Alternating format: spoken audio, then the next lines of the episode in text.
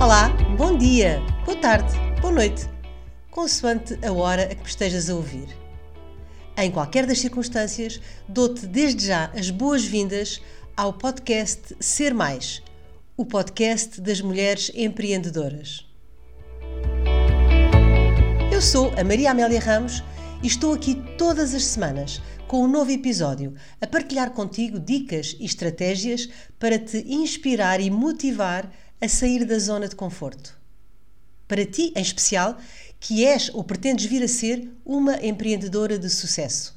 Também eu sou empreendedora, sou autora, socióloga, coach, mentora, formadora e também consultora.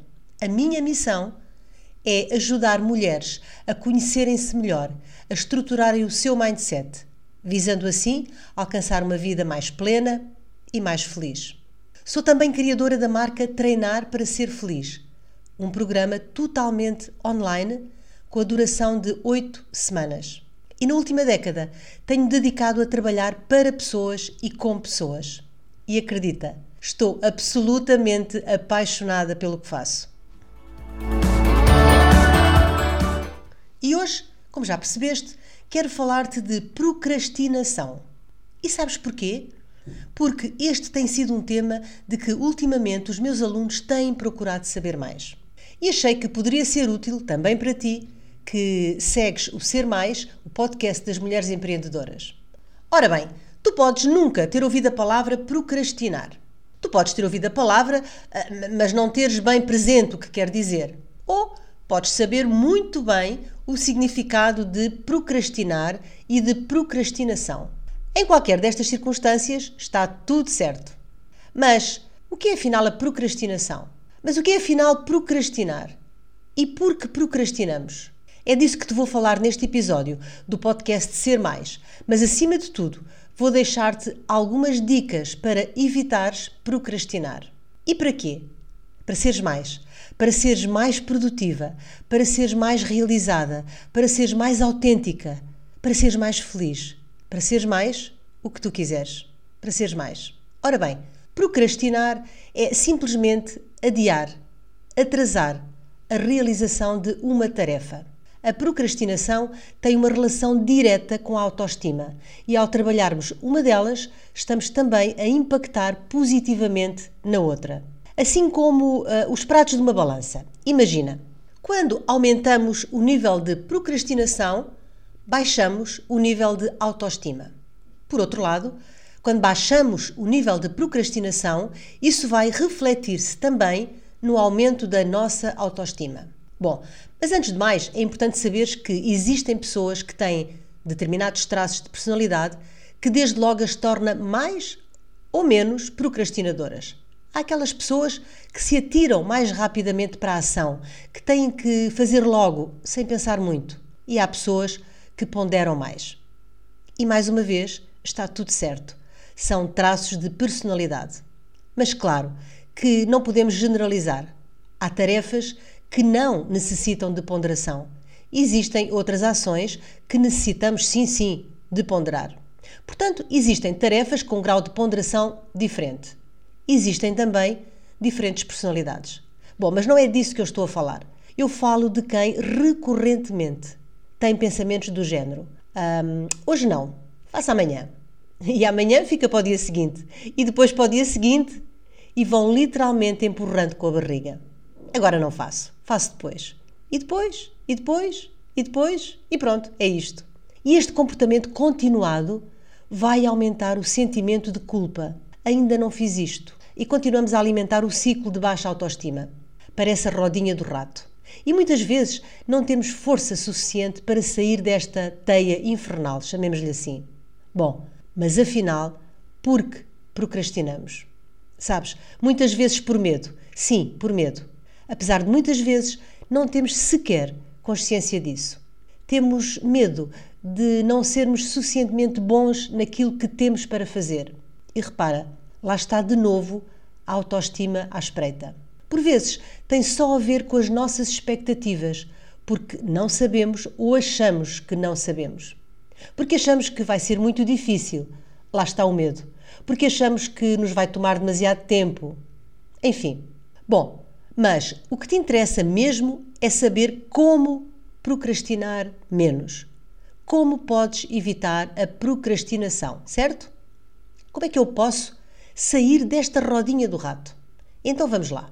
Para começar, organização quer dizer fazer uma programação do que é verdadeiramente importante na tua vida.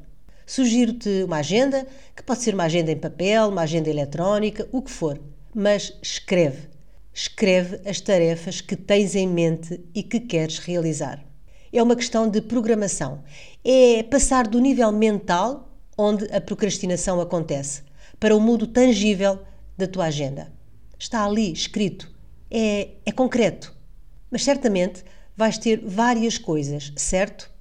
Então, acabas por ter uma lista de tarefas, uma lista de ações. Numa primeira fase, e caso te consideres uma rainha na procrastinação e queiras trabalhar esse aspecto, eu aconselho-te a que nessa lista coloques também aquelas atividades que irias fazer de qualquer maneira, como fazer um café, um chá, regar as plantas, aquelas coisas que tu fazes sempre. E porquê? Porque desta forma aumentas o sentimento de realização e de motivação. E o nosso cérebro precisa de ser estimulado, precisa de ser mimado. E isso vai alavancar e vai ajudar-te a realizar o que precisas de fazer. E, neste momento, ainda não estás a conseguir. Portanto, na tua lista, escreve também as tarefas que já fazes. É um pequeno truque, mas que funciona. Porque assim aumentas o teu grau de realização e logo a possibilidade de sair da tal rodinha do rato. E isso, numa primeira fase, acredita, pode ser decisivo para te ajudar a dar o passo que precisas. Depois desta lista feita, deves ordená-la por prioridades. E logo aí vais-te a perceber que há muita coisa que não é importante. Depois, foca-te nas três primeiras. E deves reservar um tempo. Bom, mas que tempo, Maria Amélia? Bom, aí eu não te posso mesmo ajudar. Tens que ser tu a definir o tempo que consideras apropriado para fazer esta ou aquela tarefa. Mas definires um tempo para uma tarefa é importante. Eu vou fazer isto dia tal, das 10 às 11, por exemplo. Ponto final. Porque ao alocares um determinado tempo a uma tarefa específica, aumentas em muito as possibilidades de a executares nesse mesmo tempo. Sabias? Bom, e depois é passares à ação, cumprires o teu plano, respeitares o que tu decidiste. Neste processo podem surgir-te dúvidas, mas temos que aceitar que não sabemos tudo. Não sabemos fazer tudo. E esse é também um passo importante. Não há mal nenhum em pedir ajuda quando não sabemos.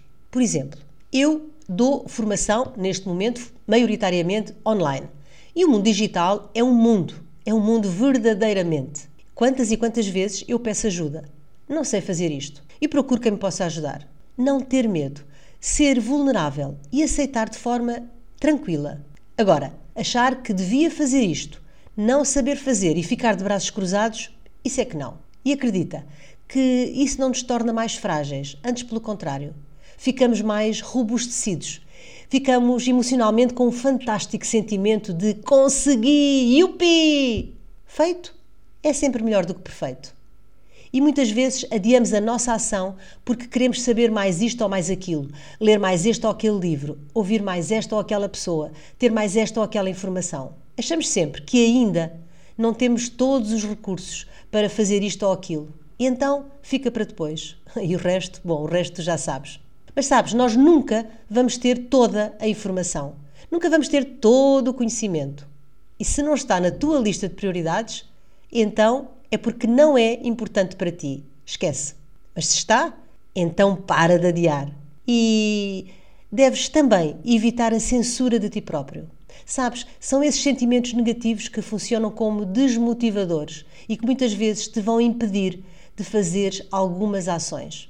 O procrastinador, quando se sente mal, ele não se sente mal somente pelo que está a adiar na sua vida. Ele sente-se mal também e, acima de tudo, porque se recorda de todas as vezes em que procrastinou no passado. E isso vai contribuir para aumentar os sentimentos negativos por um lado e a procrastinação por outro. E assim se vai adiando a realização das ações. A procrastinação é um hábito, um hábito específico. E existem formas de criar hábitos saudáveis. Neste episódio, falei-te especificamente do hábito da procrastinação. Mas num próximo episódio vou partilhar contigo o passinho a passinho para criar hábitos saudáveis de uma forma geral. O que achas? Deixo-te com mais este episódio do podcast e nos momentos em que te sentires a resvalar na procrastinação, já sabes o que deves fazer para o evitar. O meu trabalho só faz sentido porque tu estás desse lado. Então é fundamental para mim ter o teu feedback. Deixa-me as tuas partilhas sobre mais este episódio.